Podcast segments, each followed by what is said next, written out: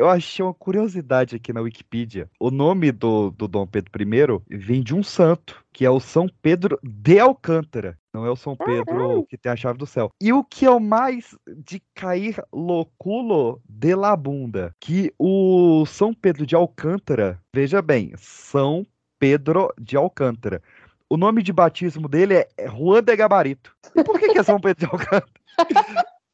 Eu ia dizer que eu não lembrava de um santo com sobrenome assim, aí tem um santo com, com dois nomes. É, é Juan de Gabarito. Juan de Gabarito de Vilela de Sanabria. E por quê? E, e, o melhor, o Juan de Gabarito de Vilela e Sanabria. Será bom de prova, hein? É bom de falar, né? É bom demais. Ele, Juan de Gabarito. Uma da, da, das santices dele foi reformar a ordem dos capuchinhos. Olha que bonitinho. Gente! Os capuchinhos, que é uma ordem franciscana do próprio São Francisco de Assis para o Papa Leão. Cara, vem um, é um nome bom atrás do outro. é Papa Leão, Capuchinho, Juan de Gabarito. Eu tô adorando. Mas eu só, Portugal eu só é, é um negócio muito bizarro. Eu, eu, só queria dizer que o corporativismo aqui tá pesado, viu? Será que. Peraí, só um segundo. Meu Deus, que barulho foi esse? O que, que você tinha? É? O que, que você desencaixou aí? Pronto, achei aqui. Qual é o nome do meu gato de Capuchinho? Capuchinho. oh, Imagina. Eu acho que a gente pode fazer uma gracinha aqui em homenagem aos nossos amigos portugueses. Hum. Lá vem. Olha o cancelamento. Hum. Porque eu achei aqui na minha estante é, um livro sobre tradução de títulos de filmes famosos em português de Portugal. Caralho, você tem um livro sobre isso, bicho? Tenho. Não, se alguém fosse ter um livro sobre isso, essa pessoa seria você, realmente. Sim. Tipo, Revolução dos Bichos em Portugal é o triunfo dos porcos. Só o... os porcos. Uma babá quase perfeita é papá para sempre. barrados no shopping, os malucos Deus. do centro. É, o, o Louco Obsessão, né, que é o Misery, lá em Portugal, é Misery, o capítulo final. Não teve nem o primeiro. que horror. É porque são muitos, cara. São mais de, de 700 títulos aqui. Ah, naturalmente, ah, Um clássico, Bastardos Inglórios. Em Portugal, Sacana e Sem Lei. Ai, meu Deus. Sacana sem... Calcule, você, você vê assim, sei lá, pra, pra, pra seu namorado, namorado, pô, vamos no cinema ver um filme? Qual filme? Sacana Sem Lei. Você, hum, entendi. Hum. Não. Achei uma sequência boa aqui. Os Bons Companheiros, do Martin Scorsese. Ah, não, não. E Portugal é tudo bons camaradas.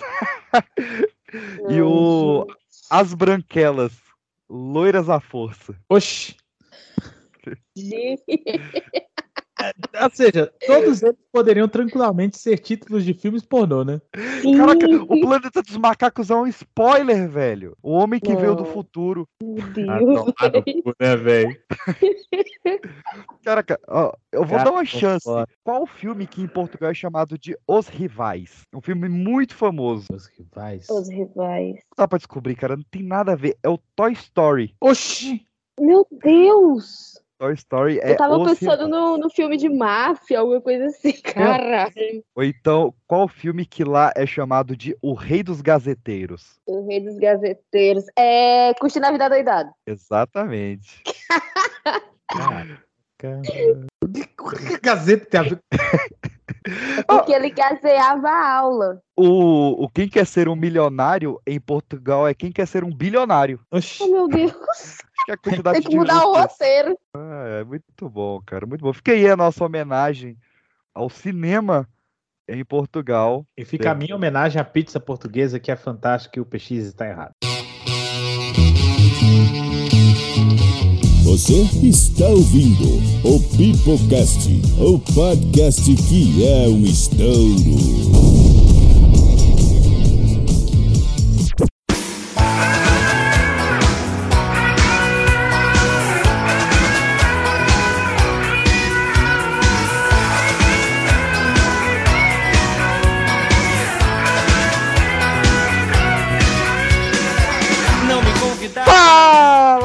Mal, está começando mais um Pipocast para toda a sua rede de rádio, Anchor, Spotify, iTunes, SoundCloud, Castbox ou qualquer plataforma de áudio que esteja nos ouvindo de forma legal e legal, porque hoje, meus queridos, nós estamos aqui dando sequência ao nosso Pipocast Brasilis essa iniciativa maravilhosa com a qual, ó, segura esse português aí, com a qual nós vamos relatar para vocês a verdadeira, única e majestosa história do Brasil. Então, ó, se tá aqui e não ouviu ainda, volta lá, porque a gente já fez um episódio incrível sobre descobrimento Endes Brasil Colônia e outro sobre Tiradentes e a vinda da família real portuguesa. Mas hoje, no bicentenário da independência do Brasil, do 7 de setembro, do Independência ou Morte, de toda essa coisa que é alguma coisa, eu ia falar que é maravilhosa, mas a gente vai descobrir ainda se é ou não. Estamos aqui com Luciana. Oi, gente, tudo bom com vocês? Bora lá que eu já maratonei o Kit dos Infernos e eu estou afiadíssima pro episódio de hoje. Melhor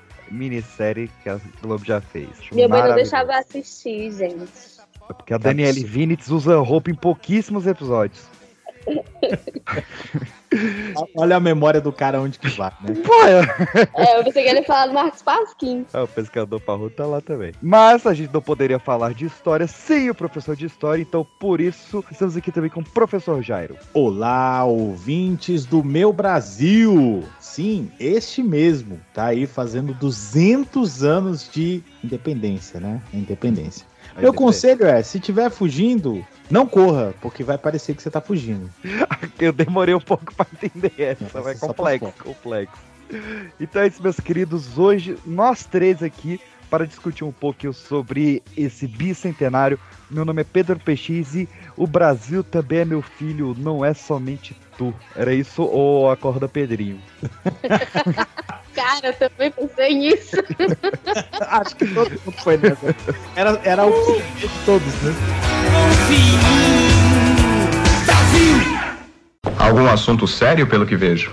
Pedro, cumprimenta teus pais decentemente. A vossa bênção, minha augusta mãe, Dona Carlota Joaquina, rainha de Portugal e princesa de Espanha. Senhor, meu pai. Ora, deixa-te de mesuras. Tenho ouvido coisas de ti que me arrepiam os cabelos. De mim? De ti, sim, que não sabes te portar como um príncipe herdeiro. São invenções de Freia Rábida, só porque eu não decorei a declinação do latim. Bem sabes a que me refiro, Pedro. Mas já tenho preparado o teu castigo. Um casamento.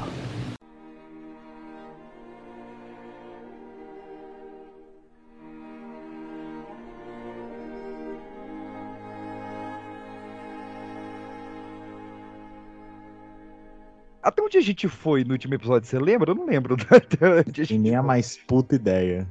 Mas eu, eu, eu quero. Você tem uma ideia de onde a gente pode começar?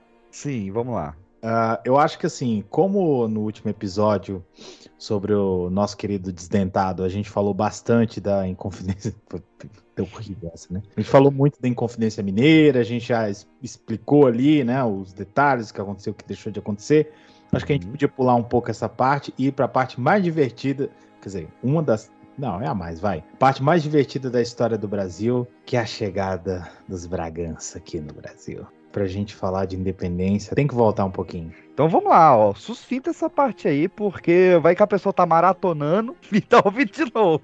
Mas vai ouvir, porque recordar é viver, já dizia alguém. É, se você já ouviu, você já deve lembrar, né, o que aconteceu. A gente estava ali no início do século XIX, o pau quebrando na Europa, graças ao nosso querido baixinho, mais famoso, né? Não tem nada a ver com a Xuxa, é o grande o. Napoleão. Nem com o Romário, boa. É, que não tem nada a ver com a Xuxa, né? O nosso querido Napoleão que fez aquela baguncinha, não em Los Angeles, mas na Europa, né? É, praticamente todo mundo tinha perdido para a máquina de guerra napoleônica, exceto os ingleses. E aí tinha um probleminha que quando Napoleão ah, tomava, né, um desses territórios, esses territórios tinham reis e tal, e todo mundo ficava meio que subordinado ali ao Napoleão. E a parada era o seguinte: se você desagradasse o homem, o exército napoleônico invadia e retirava seu rei. Isso aconteceu com a Espanha, né? o, o rei espanhol foi deposto no lugar do rei. Nosso querido Baixinho colocou um irmão dele para governar. Por que, que eu tô voltando nisso aqui? O Napoleão Má na parte, o irmão dele.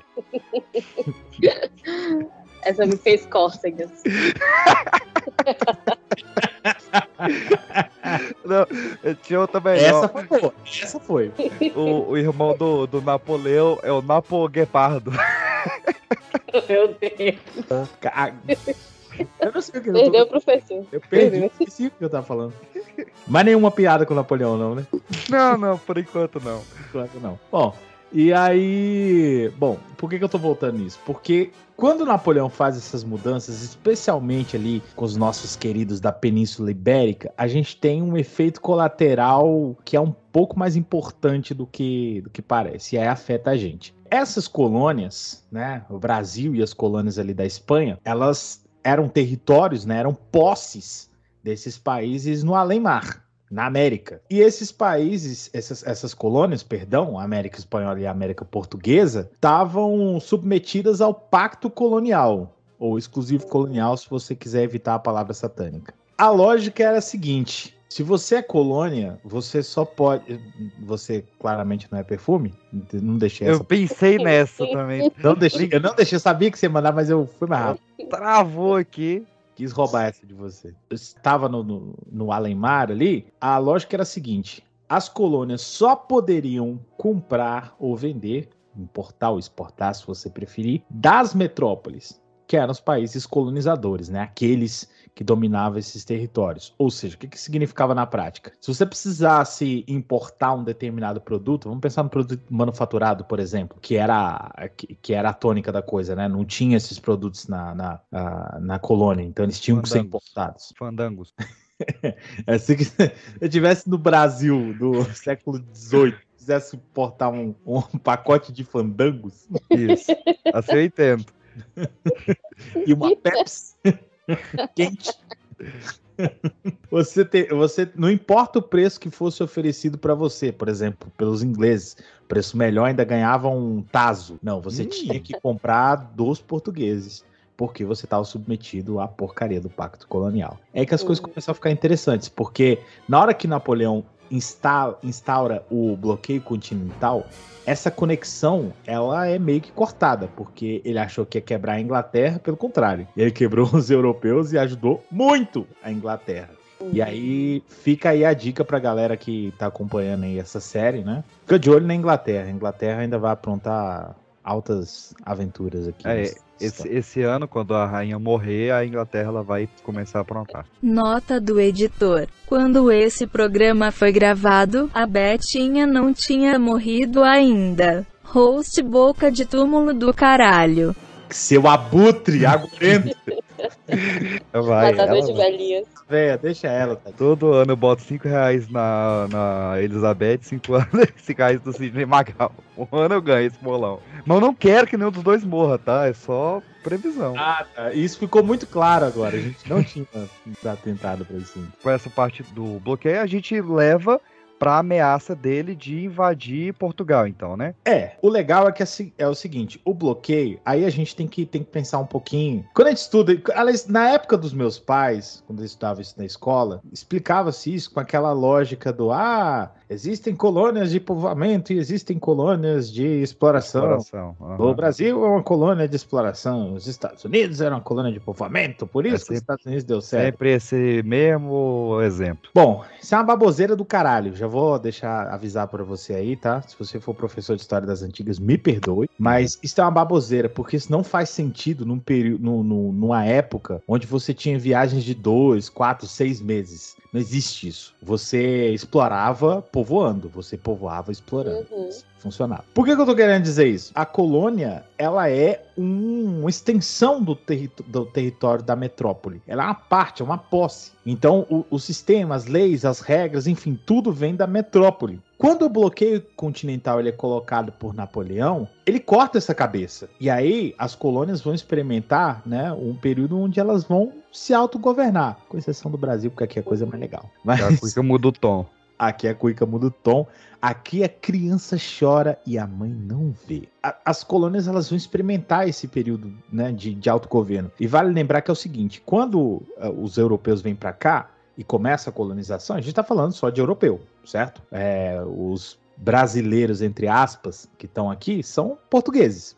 Uhum. Só que o tempo, a distância geográfica, cronológica, vai fazendo com que essas pessoas que vão se assentando aqui, vão tendo famílias aqui, vão criando né, laços aqui, essas pessoas se tornam uma outra coisa. Eu não acho muito correto a gente chamar ainda de brasileiros, mas eles vão virando uma outra coisa. E essa outra coisa que essas pessoas viram começa a ter seus próprios interesses. E nem sempre esses interesses são os mesmos da metrópole. Percebe onde eu tô querendo chegar? Isso, da corte. Da corte, se preferir. Então o que acontece é que quando o bloqueio continental acontece, quando a gente chega aí nessa ameaça de invasão de Portugal, os brasileiros, né, os portugueses americanos aí, se vocês preferirem, já estão para experimentar essa, essa liberdade, digamos assim, essa autonomia. Eles vão experimentar, mas de um outro jeito, que a gente vai falar, né? Isso vai ser um, um início do estopim que vai gerar a nossa independência. A nossa das Américas todas aí. Daí que vê os Libertadores da América. Olha aí. Daí que vem Libertadores da América, exatamente. Então, no ano de 1808 começa essa independência. Você ouvir o último episódio, já está mais familiarizado. Quando a corte portuguesa ela vem para o Brasil, é já uma espécie de independência. Né? O Brasil já deixa um pouco de ser colônia. E a gente tem todo esse rolê do Dom João VI e da criação do Pedrinho, que estava muito bem acordado nessa época aí no, no Brasil. Todo mundo pensou, todo mundo. Ah, todo mundo pensou, né? Ninguém falou, mas eu vi daqui. Porque o que esse cara pintou e bordou. E, hum, se não me engano, no último episódio, a gente foi até um evento, que eu acho que a gente pode recordar ele mais um pouquinho aqui também, o tal do Dia do Fico. Porque o Pedrinho, ele, ele inventou várias coisas que a gente vai falar hoje aqui. Uma das coisas que ele inventou foi o Exposed. Porque o José Bonifácio, velho, mandou a cartinha pra ele na humilde, na seleta, falando, ó... tá uma- esse programa aqui tá uma porra, tá uma palhaçada isso aqui e tal. Acho que tá na hora da gente confrontar. E o cara publicou a carta no jornal, velho. Não se faz. É, isso aí te- é, fez escola, né, Temer? É. Mas é, o, o que acontece é que é o seguinte, ouvintes queridos, a, a situação no Brasil ficou muito louca. Primeiro que aqui, ao invés de né, a gente ter um. a gente se governar e tudo, igual aconteceu nas outras colônias europeias aí, né, da América, a gente tava com a família real aqui, bicho. E como o PX falou aí, né? Aqui deixou de ser colônia, cara. Não só deixou de ser colônia, como se tornou o centro do Império Colonial Português. A gente tem que lembrar que o- o- os portugueses cons- con- conseguiram construir um dos maiores impérios é, ultramarinos da história, bicho. E o centro desse império era o Brasil, o que é fantástico. E aí, quando o, quando o nosso querido Dom João volta para Portugal, fica uma situação ímpar aqui no Brasil. Portugal tinha passado por uma revolução, uma revolução já nos moldes né, dos, dos novos tempos, que pediam fim do absolutismo. Lembrando que a gente acabou de passar pela Revolução Francesa, né?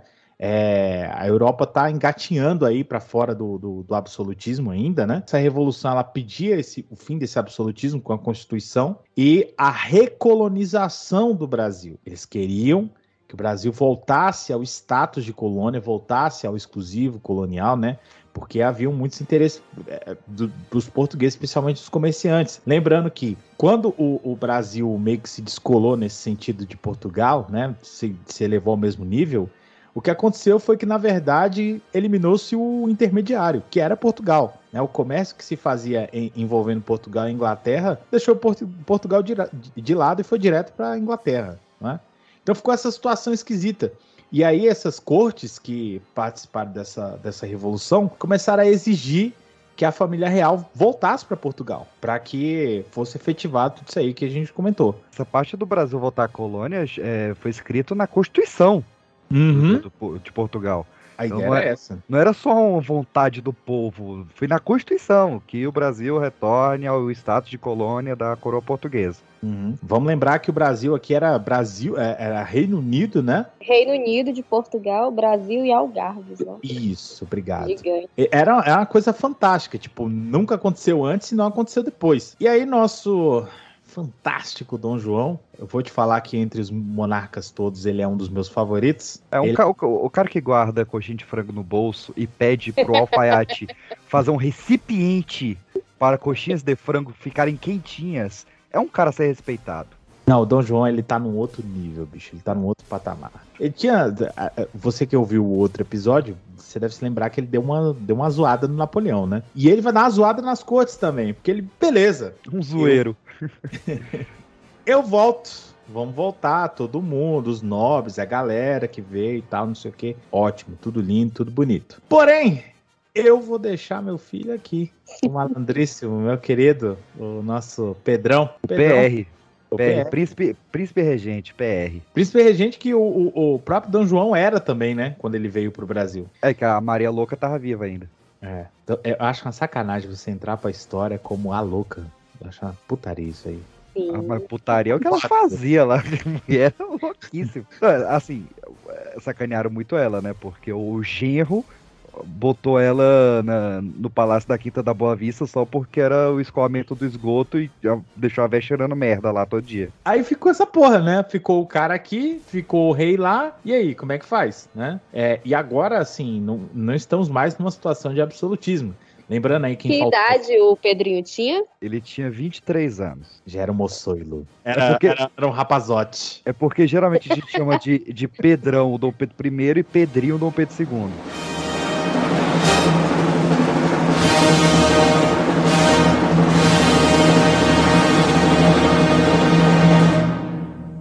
Rasguemos o véu dos mistérios. Só assim baquearão de uma vez os dragões que rugem e procuram devorar-nos.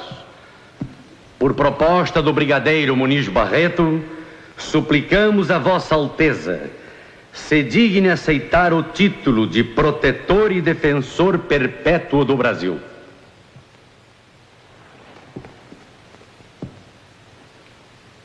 Não posso aceitar o título tal como se me oferecem. O Brasil não precisa de protetor. Aceito, porém, com muita honra, o título de defensor perpétuo e juro mostrar-me digno dele.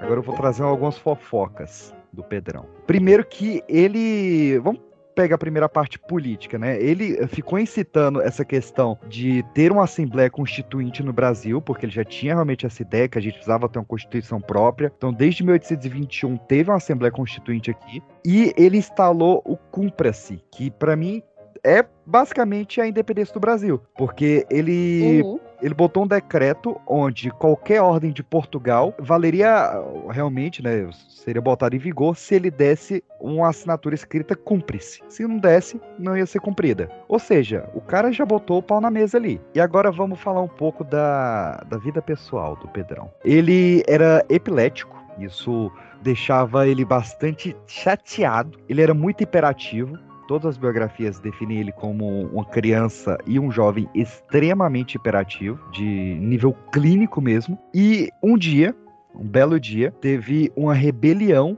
em São Paulo contra o Boni, o José Bonifácio, e o Dom Pedro foi lá para conter essa rebelião. E ele aproveitou para dar uma visitinha na casa da amante dele. E aí a gente abre o parênteses das amantes de Dom Pedro I.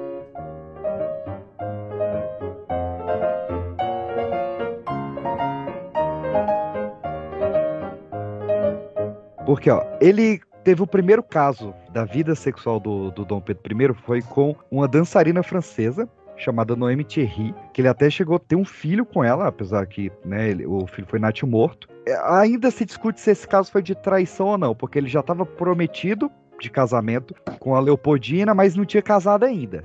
Aí Era um lance. Traição é traição, romance é, É. romance. lança um lance. E ele foi dando essas, essas escapadas, porque reza a lenda, alguns biógrafos falam, que a, a Leopoldina ela tinha repulsa a sexo. E Uhum. ela fez um acordo ali com o Dom Pedro I que ela deixava ele se resolver ali com o que ele quisesse e dava a ela só a vida realmente de marido, a parte sexual. Só que ele, no dia 29 de agosto de 1822, ele faz o que pessoas com um relacionamento aberto não podem querer se apaixonar pela, pela rua. Ele conhece Domitila. Ele Eu conhece. do nome. Domitila é um nome maravilhoso. Eu acho que se você tá ouvindo e esse pretende ter filhos, tá aí o nome pra você. Ele conhece. Na manhã do dia 29 de agosto, ele conhece pessoalmente a Domitila. Na noite de 29 de agosto, ele conhece biblicamente a Domitila. E eles têm uma relação, cara, que é um pouco confusa. Porque eles gostavam de trocar apelidinhos um com o outro. A Domitila chamava o Dom Pedro de Fogo Foguinho, ou então de Meu Demonão. Calculem o que eles faziam. Já o, Dom- o- o Dom Pedro chama- era mais, mais culto, digamos assim, chamava ela de Titila. É bem mais culto. É, ele, é- ele- era tão culto que o Dom Pedro I veio inventar o nudes. Ele, ele mandava a carta pra ela e no final da carta ele desenhava o, o próprio pênis e colava com uma fita alguns pelos pubianos dele. O homem não muda mesmo, né? Passa os anos, 200 anos, o homem é a mesma merda, né? O ser humano não muda, porque enquanto ele tava com esse pensamento aí de duas cabeças, a Domitila não era boba em nenhum momento, né? O homem não muda e a mulher sempre foi inteligente desde os tempos imemoriais. Porque ela Olha tava lá vendo o, o fogo, o foguinho todo animado ali e tava usando essa relação pra limpar o nome dela e subir na nobreza do Reino Unido de Portugal, Brasil e Algarves. Ela, ela virou marquesa, né? Marquesa de Santos sem nunca ter pisado em Santos. Sabia que ela nunca pisou em Santos? Nunca foi. Olha, se, se envolver grana, eu posso ser marquesa até de Itacoaquecetuba. Eu, eu, eu trouxe aqui é, pra gente ver o quão fogoso estava o Pedrão. Eu trouxe uma carta dele pra Titília. Ui! Ele diz o seguinte: Meu amor, minha Titília. Ah, porque só Não, peraí, peraí, contextualizando. para, para, para, para tudo, para tudo. Sim. Irmão, é muito broxante. Caraca, essa mulher gostava mesmo desse cara, viu? Ó, olha, olha a loucura, o contexto. A... Isso tem tudo a ver com a independência, tá? Eu não tô falando de graça, não. A gente vai chegar na independência a partir disso aí. A amante dele, que era a Domitila, tava com ciúmes dele com a esposa. E ela manda o seguinte: ele manda pra ela uma carta, né? Meu amor, minha titilha, eu já não namoro a ninguém depois que lhe dei minha palavra de honra. E assim não lhe mereço seus ataques. E quanto a dizer-me que não lhe dei parte de ter ido a Botafogo, tu enganas, pois à noite eu lhe disse que tinha ido com a Imperatriz no carro e a passo. Sinto infinito depois de tanto tempo de prova mercê, ainda acho capaz de fazer traições e infidelidades. É um cara muito correto, né? Você acha que eu vou fazer É, traições? e amante, ó, é, amante, presta atenção. ó, Você me desculpa, eu não tô te traindo, tá? Com a esposa, tá, amante? Mas é, é assim, tá? Eu não fui ver o jogo do Botafogo, fui ver o do Vasco. É que nessa época que nasceu a torcida jovem do Botafogo de hoje. e ele E a do assina. Santos. e a do Santos. E ele assina: Este que se considera e afirma ser seu amante fiel, constante, desvelado, agradecido e verdadeiro. Assinado Demonão. Gado demais. Qual que é a musiquinha lá? Amante não tem lá? Como é que é o negócio? Enfim, todo, todo esse contexto foi para dizer que o Dom Pedro I ele foi conter uma rebelião em São Paulo, ali no final de agosto, e ele aproveitou para dar uma passada na casa da amante, né, para ver como é que tava lá. Reza a lenda que ele comeu um bacalhau estragado lá. Isso ouvi, que a Titi Mila fazia um bacalhau daqueles, e deu um revertério no Dom Pedro I. Isso condiz mesmo, professor? Deu mesmo revertério no cara? Eu diria que assim, os relatos todos eles apontam pra isso, mas assim, não é só questão do bacalhau, né, bicho? É, o, que, o que eu acredito, assim, pra mim faz todo sentido, já deixando claro, mas não, mas não é só questão do bacalhau, cara. Era a viagem complicada, né? A É. viagem, a viagem dura em cima de do burrico ali, sabe? E, e- e levava um certo tempo. Então, assim, tem gente que acha que até ele pode ter tomado ali uma água, né? Não tinha Sabesp. É, talvez a, a má conservação de algum alimento, né, que era levado. É, o que, era, o que era padrão na época, né? É. Tudo que ele tinha era uma caganeira e um sonho.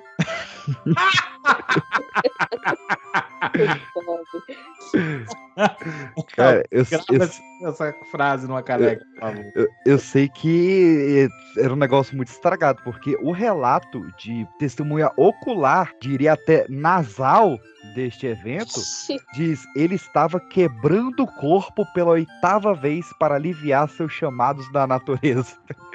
Acho... Nossa, que, que, que frase linda, né? Pra dizer Não que é, tava cara, pra cagando. falar. Cara, quebrando o corpo é muito bom. Cara, eu vou mandar essa. Me dê licença que eu vou ali quebrar o corpo. Pô, Que negócio lindo. Eu acho belíssimo esse relato, assim. E aí, É lindo. Realmente fantástico, edificante. enquanto ele tava lá quebrando o corpo, e aí é, vem a frase máxima deste programa, que é: se a versão é melhor do que a verdade, publica a versão. Por É favor. verdade. Qual a versão que eu conheço? Que o, o pai dele, o Dom João VI, o cara que tomou dois banhos na vida, e o Boni, Boninho, o José Bonifácio, estavam os dois mandando carta pra ele e ele não lia as cartas, porque ele era rebelde. E aí acabou a folha de bananeira, ali onde ele tava passando, e ele pediu pro Chalaça as cartas pra ele limpar a bunda com as cartas. Essa é a que eu ouvi. E aí, antes da, da, da boca do próprio. do próprio Chalaça. E aí, antes dele passar o fax na correspondência, ele dava uma lida por alto. Meu Deus do céu.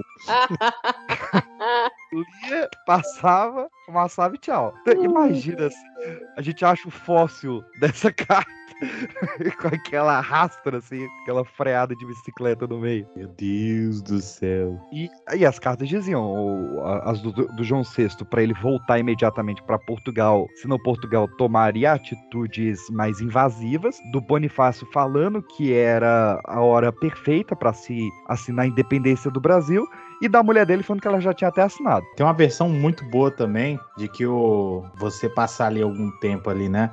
Perto do riacho, cercado de burrinho, de, de, de funcionário ali, né? Todo mundo assistindo você, abre aspas, quebrar o corpo. Isso causa um certo estresse, né? Aí tem uma versão muito boa é, do nosso querido padre Belchior Pinheiro, que diz o seguinte: Eu que sou o- apenas um rapaz Ei, latino-americano. Você vai ver que tem mais música que encaixa nessa aqui. É, que é o seguinte: diz que o Dom Pedro, né, tava lá depois do seu sua quebradeira lá, pegou a, a- a- as, as cartas, né, a carta onde as cortes, né, davam o ultimato pra ele e ficou putaço, ficou pistola. Jogou também. no chão, pisoteou, fez o caralho. Rasgou ó, as insígnias de Portugal do uniforme. É. Várias, várias pessoas A bunda- falam esse não, detalhe. Aí depois ele se recompôs e tal, abotoou a fada e tal. E aí sim, aí ele vai pensar no que vai fazer. Né? Aí a gente vê a declaração da independência. Eu gosto dessa versão também. É, Ele sobe na mula, né? A gente resume como independência ou morte, mas ele realmente fala independência ou morte, só que ele diz: as cortes querem mesmo escravizar o Brasil. Cumpre, portanto, declarar já a nossa independência. Desde este momento estamos definitivamente separados de Portugal. Independência ou morte seja a nossa divisa. Essa é a versão assim. é, É do padre Belchior também, né? E Justamente. Da parte da princesa Dona Leopoldina e do senhor ministro José Bonifácio.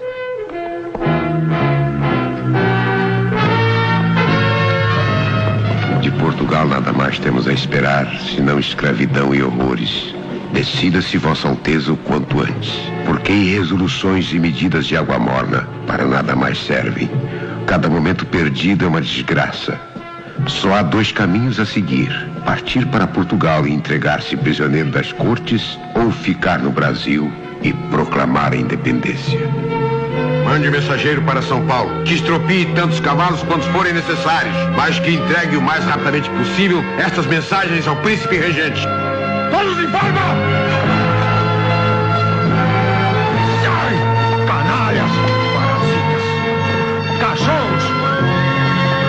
Imbecis estão pensando?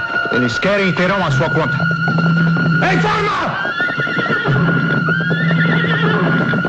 As cortes de Portugal querem nos escravizar!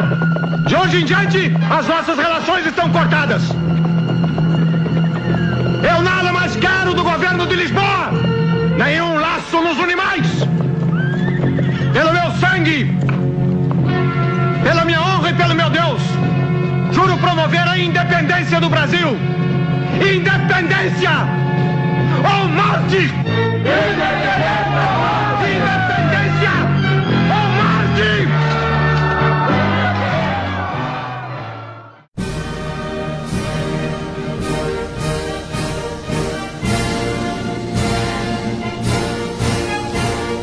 A, uni- a única coisa que a galera tem um, tem um certo consenso é de que rolou independência ou morte.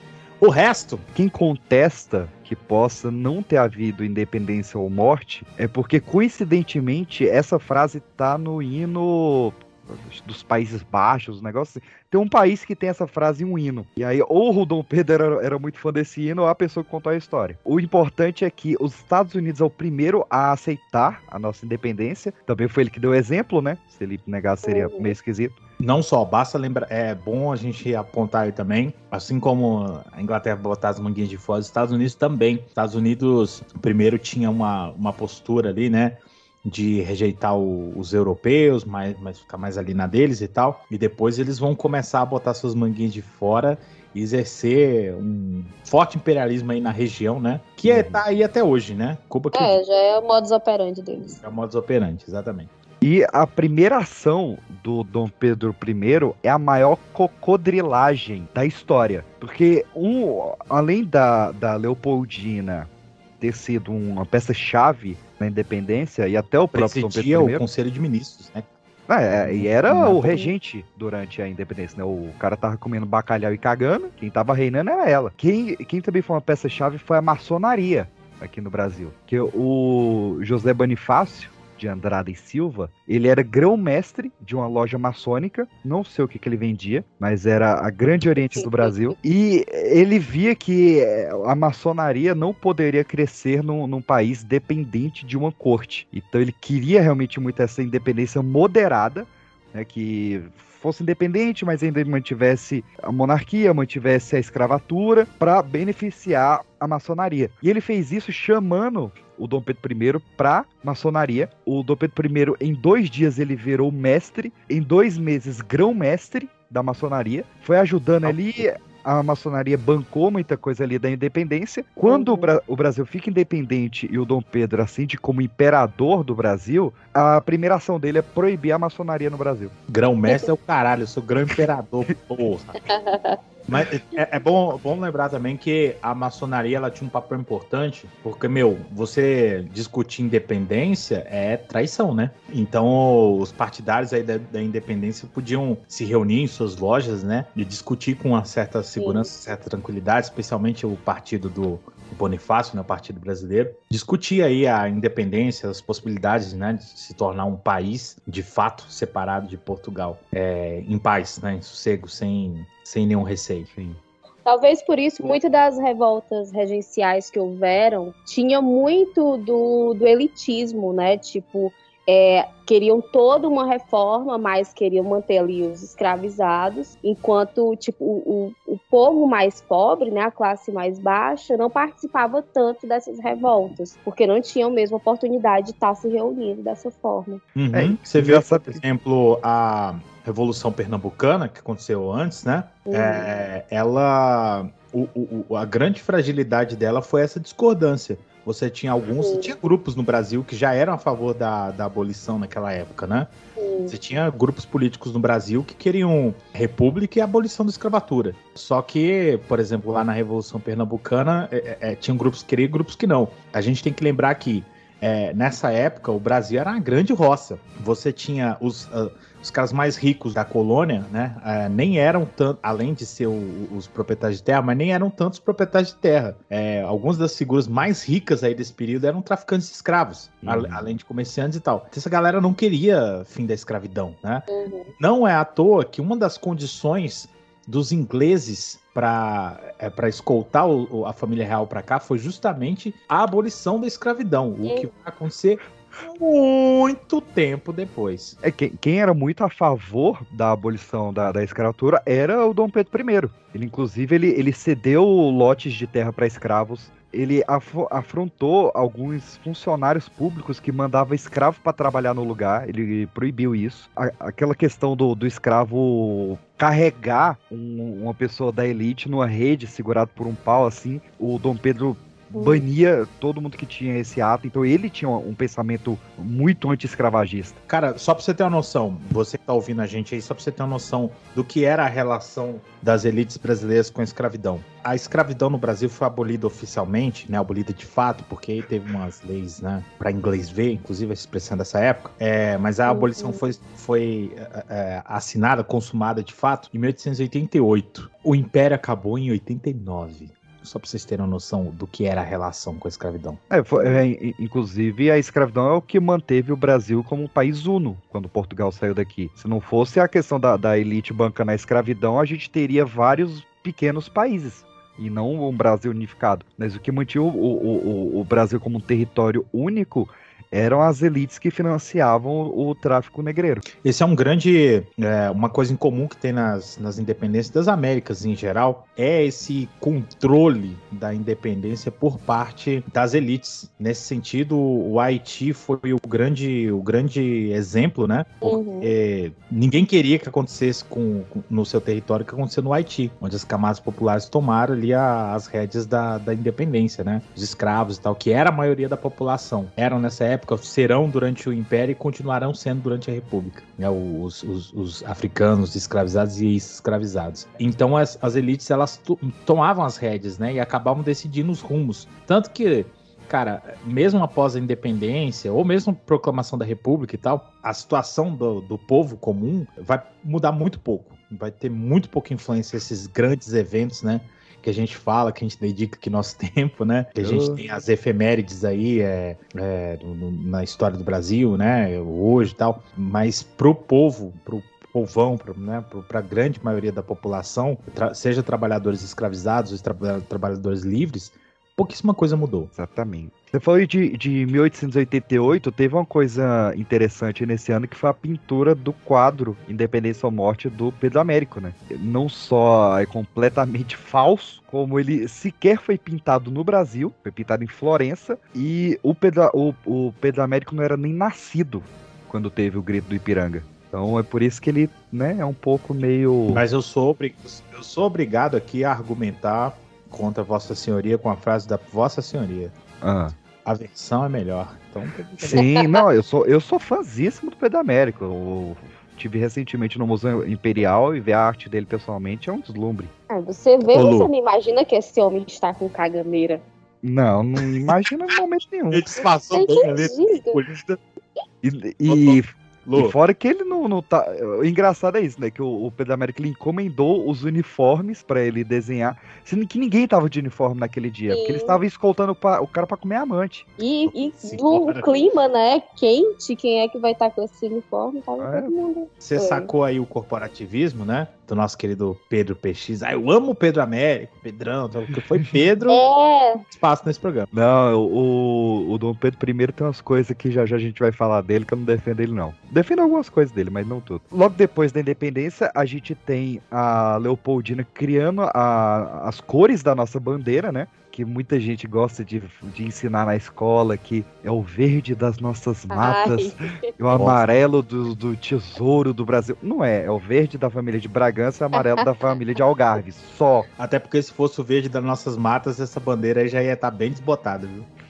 Não é, não é nem Algarves, é de sim, Habsburgo. é, mas só ser o, o verde do nosso ódio, É, é o preto, é, é o preto das amarelo matas, fome. é, o E marrom só, só um apontamento aí, esses Habsburgo, a galera que gosta, que tá ouvindo aí, que gosta de história, vocês vão ver esses caras aparecerem em vários outros temas que você for estudar, né?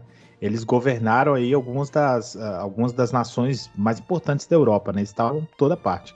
Lembrando que a bonita. galera casava ali entre, entre realeza, né? Entre parentes e tal. Isso que de vez em quando rolava um Uhum. maluco no meio aí, né? Eu gosto do, É. do nome. Leopoldina Francisca Fernanda de Habsburgo Lorena. Olha que nome bonito. Eu fui Leopoldina em uma, em uma das vezes que eu desfilei no- na escola. E eu, eu, eu li só metade do nome dela. É Carolina Josefa Leopoldina Francisca Fernanda de Habsburgo Lorena. Mas eu gosto do Lorena ali, ah, é tipo, um, sabe, pra dar uma aliviada. É, É. Habsburgo. O. Carolina também é muito bonitinho, velho. É bonitinho, Carolina é bonitinho, mas Josefa é foda. A avó chamava Josefa. Mas é foda. A minha, minha avó também tinha o nome. Zefinha. A gente chega então em dezembro de 1822, vendo que o Dom Pedro I, ele não tava botando muita fé no que ele fez ainda não. Porque ele escreve uma carta pra Painho chamando o Dom João VI ainda de rei do Brasil. E falando, não, se você voltar, a coroa é sua, viu? Eu peguei aqui, mas foi só brinks. E por sorte ele não voltou. Vale constar que ele não tava muito afim de ser rei também, né? Dom Pedro gostava, era, gostava de uma gandaia, curtia, né? Falavam que ele quebrava tavernas. Caralho, calcule. Ca- Acordava meio-dia, era louco. né? Que é isso?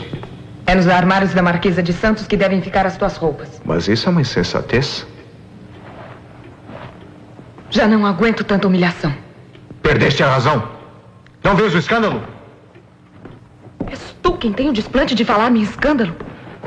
O imperador que há três dias dorme na casa de sua amante? Estás louca. Louca! Eu sei que o nosso casamento foi uma imposição diplomática. Que é meu dever dar-te filhos. Eu sei que eu não posso exigir o teu amor. Mas eu posso exigir respeito. Não porque eu sou arquiduquesa da Áustria ou imperatriz do Brasil. Mas porque eu sou a mãe dos teus filhos. Debaldina, Não foi para ser humilhada que eu deixei a corte de meu pai. cala-te! Vá viver com essa Marquesa de Santos. É lá o teu lugar. Cala-te! Vamos! Bate! Bate na tua mulher! Na mãe dos teus filhos! Bate na imperatriz do Brasil.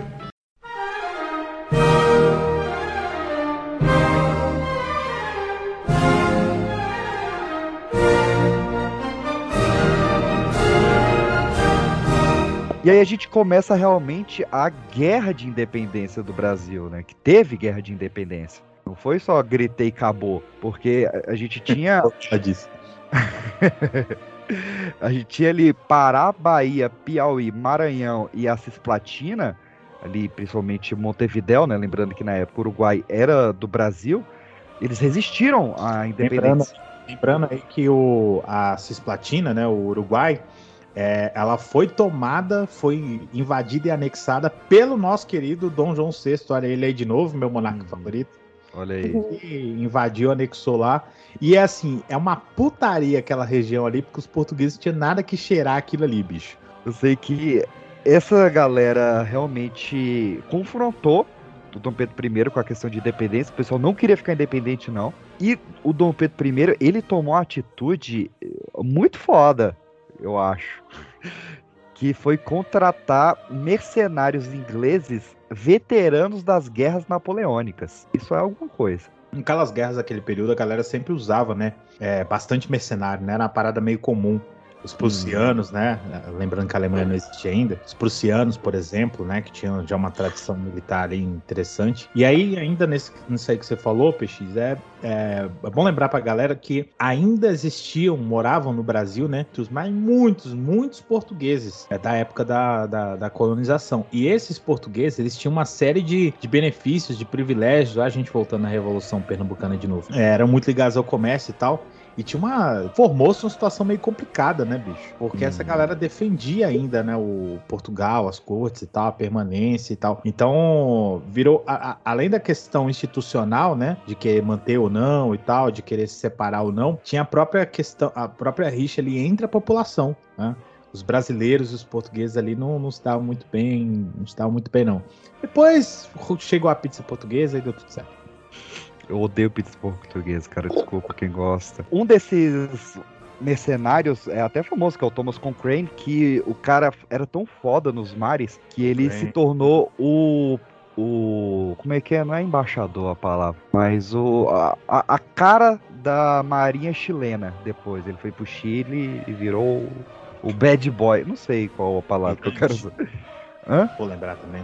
Não, é, é, é- é que nem o, o Duque de Caxias, ele é o Patrono. patrono, patrono da Marinha Chilena. Olha aí. E a gente teve principalmente essas guerras marinhas, mas a gente teve duas guerras terrestres também, que foi a Batalha de Genipapo, no Piauí, e a Batalha de Pirajá, na Bahia. E aí eu vou até chamar a atenção da Lu, que eu sei que ela vai gostar desse rolê agora. Na Batalha do Pirajá, na Bahia, a gente teve um... Pirajá.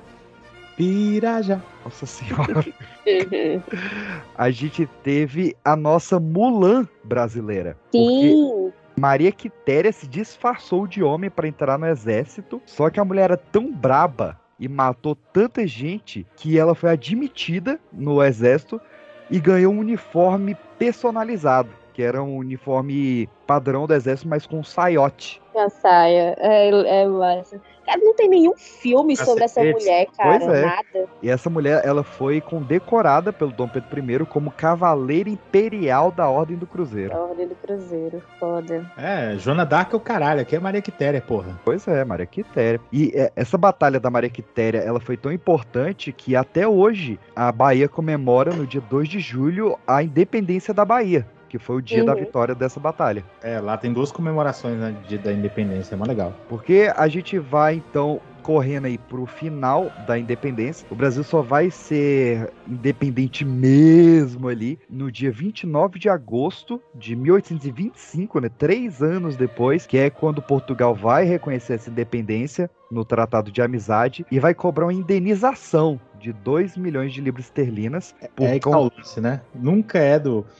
Você, ouvinte, que tá aí acompanhando essa história, não, não é do jeito que você imaginava. Não, não foi a gente expulsando os portugueses e jogando, eh, levantando a espada ao céu, banhada em sangue do inimigo invasor e tal. É, somos independentes, porra, vai tomar no cu. Não, não, não. Não. Foi acordo financeiro.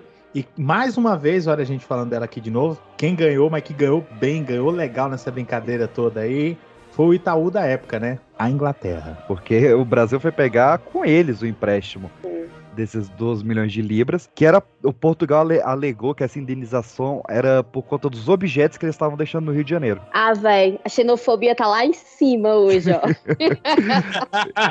tá lá no alto. Pode. Tomar no cu. Amanhã não passa nem na padaria do seu Manuel. A xenofobia é estereótipo, né?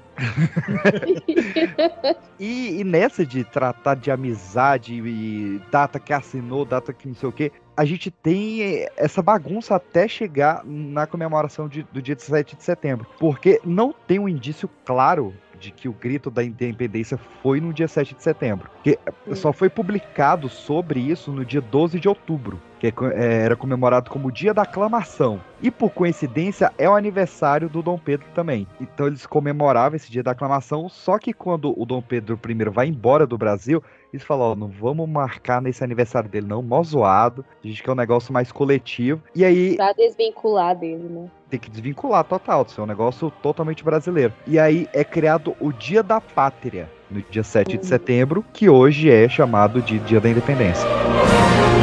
É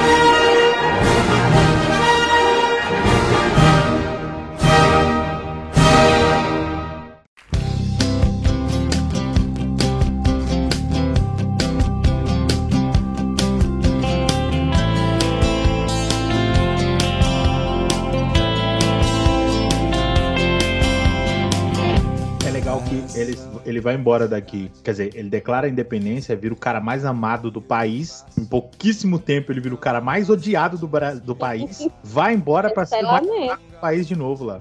Isso é a vida do Pedrão. O Pedrão é uma figura incrível.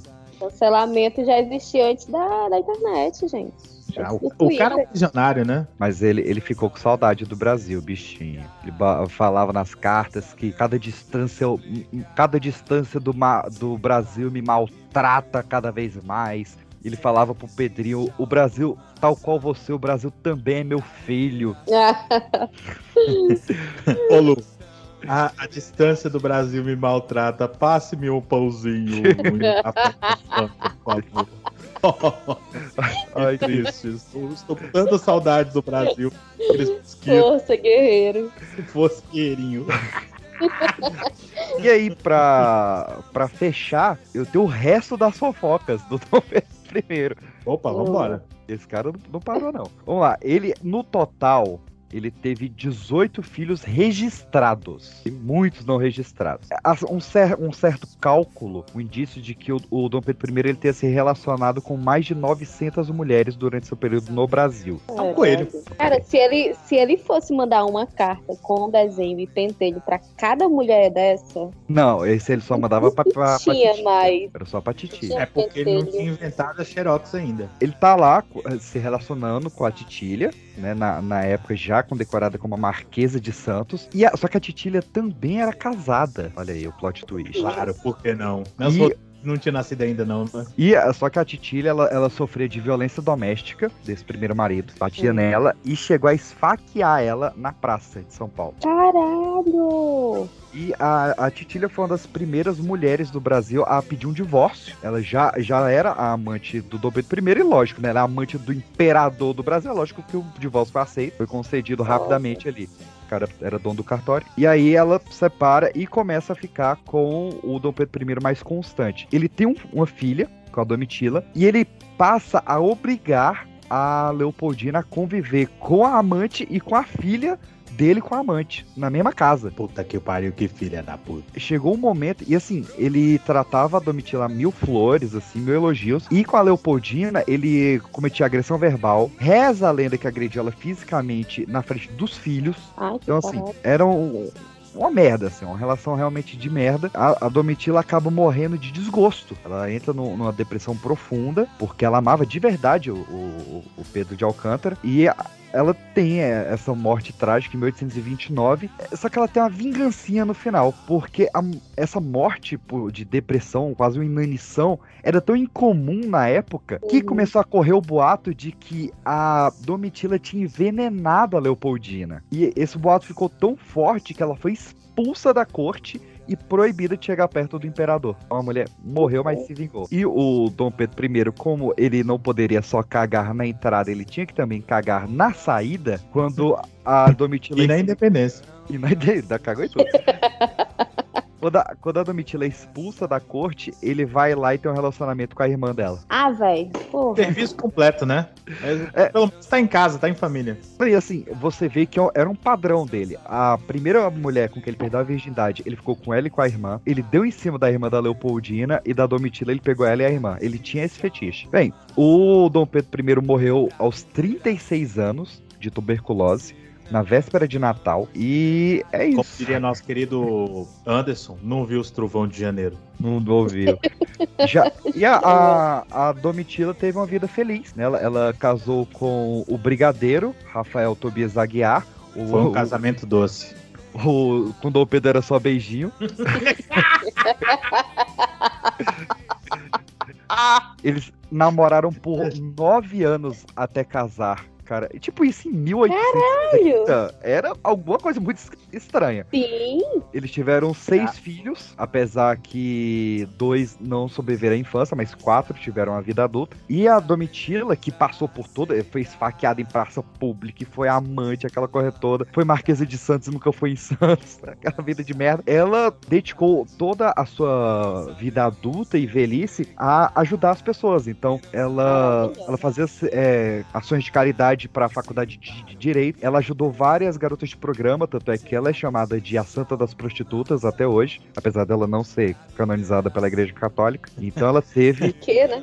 por- Porque ela teve realmente essa vida muito boa. E a gente se despede desse período do Dom Pedro I com o primeiro marco, o- um spoiler do próximo programa, né? Que a gente vai falar de República, com o iníciozinho da República. Que é durante o final ali do governo do Pedro I, a gente ter o poder executivo sendo votado pelas pessoas. Mas quem são essas pessoas? São ho- homens casados e que tenham a renda superior a 150 alqueires de farinha de mandioca. É o famoso voto censitário, para você que não prestou atenção na aula. Exatamente, o voto censitário. Você tem farinha de milho? Não conta. Fubá? Ih, é isso. Professor Jairo, 200 anos depois da independência do Brasil, quais suas considerações sobre isso? Bom, as considerações é o seguinte, meus queridos colegas de, de, de bancada, meus queridos e amados, amadíssimos ouvintes. Boa enrolada, boa enrolada. Valeu, valeu, valeu. A primeira coisa que eu queria deixar claro para todos é que 200 anos de independência significa porra nenhuma. É só um número é, e não tem influência real na vida de ninguém. Número dois é que assim como lá em 1822, né, hoje essa independência ela significa pouco para aqueles que realmente importam, que são a população brasileira. Né? A gente está num país aí 200 anos é, há 200 anos independente, há 200 anos tomando suas próprias decisões, definindo os rumos da sua própria vida e com boa parte da nossa população passando fome. E aquela que não está passando fome desempregada, desalentada, né, num país aí é, muitas vezes dependente de, de grupos mesquinhos, né, oligarcas, é, fora a influência né, a, a, a estrangeira em muitos dos nossos líderes, né, que são entreguistas malditos, que entregam os espólios da nossa nação para as mãos dos gananciosos abutres estrangeiros. Então, esses 200 anos, é, que pelo menos essa história toda da independência que a gente contou aqui, tirando a putaria que eu sei que vocês gostam, mas que essa que essa história ela te ajude a, a, refletir um pouco, pensar um pouco sobre a nossa história, estudar, né, ler um pouco da nossa história para a gente entender no buraco que a gente tá, no buraco que a gente se enfiou e tentar buscar soluções, tentar olhar para o passado, mas pensar para o futuro também. E é isso.